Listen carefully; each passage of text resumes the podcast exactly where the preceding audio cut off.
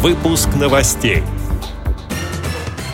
Более 8 миллионов инвалидов получат льготу на капремонт в 2016 году. Говорящие светофоры появились в Елуторовске. Колонии Преамурья пополнились книгами для незрячих заключенных. Воронежские инвалиды предложили команде «Ревизора» проверить места общепита на доступность.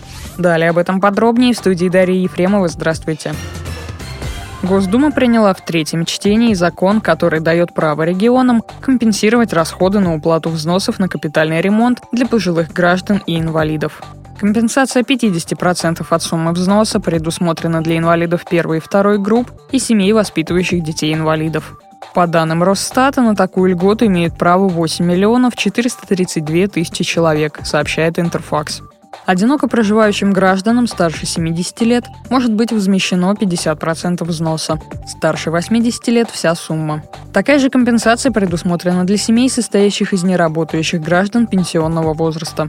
Действующий закон предусматривает льготу по капремонту ветеранам труда, участникам ликвидаторам аварии на Чернобыльской АЭС и работникам Семипалатинского полигона.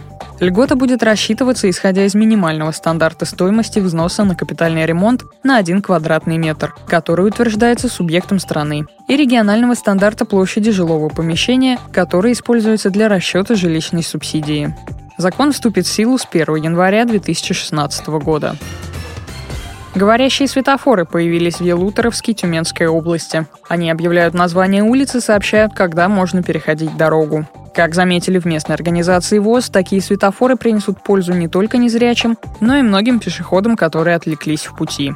Звук светофора эффективно концентрирует внимание на дороге, что особенно актуально для детей. В рамках программы по развитию доступной среды для инвалидов на дверях магазинов, аптек и общественных зданий в городе появились предупреждающие об опасности желтые круги, а также желтые полосы на первой и последней ступенях лестниц. Для колясочников установлены кнопки вызова, сообщает сайт «Тюменская область сегодня». В библиотеки исправительных колоний пополнились книгами, напечатанные шрифтом Брайля. Около 350 томов в службе исполнения наказаний передала Амурская научная библиотека имени Муравьева-Амурского. Книги выделены из фонда Центра библиотечного обслуживания незрячих и слабовидящих, сообщили в Управлении Федеральной службы исполнения наказаний по Амурской области.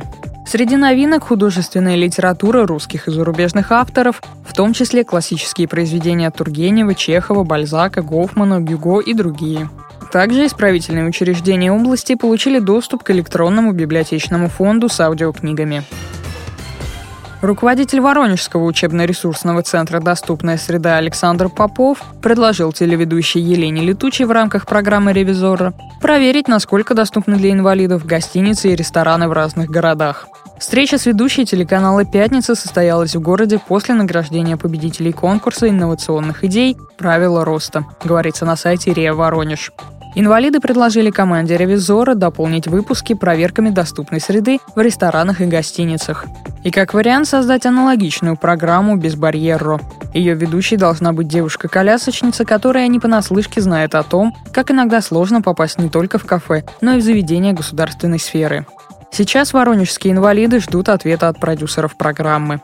Если выпустить без барьера на федеральном телеканале не получится, Александр Попов вместе с командой готовы сами снимать программы и выкладывать их на YouTube. Кроме того, этот активист – создатель уникального центра «Безбарьерная среда» в Воронеже. Организация помогает инвалидам найти работу, а предпринимателям и архитекторам строить здания, где свободно чувствуют себя люди с инвалидностью и без.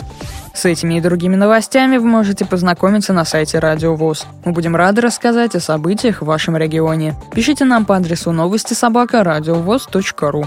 А я желаю вам всего доброго и до встречи.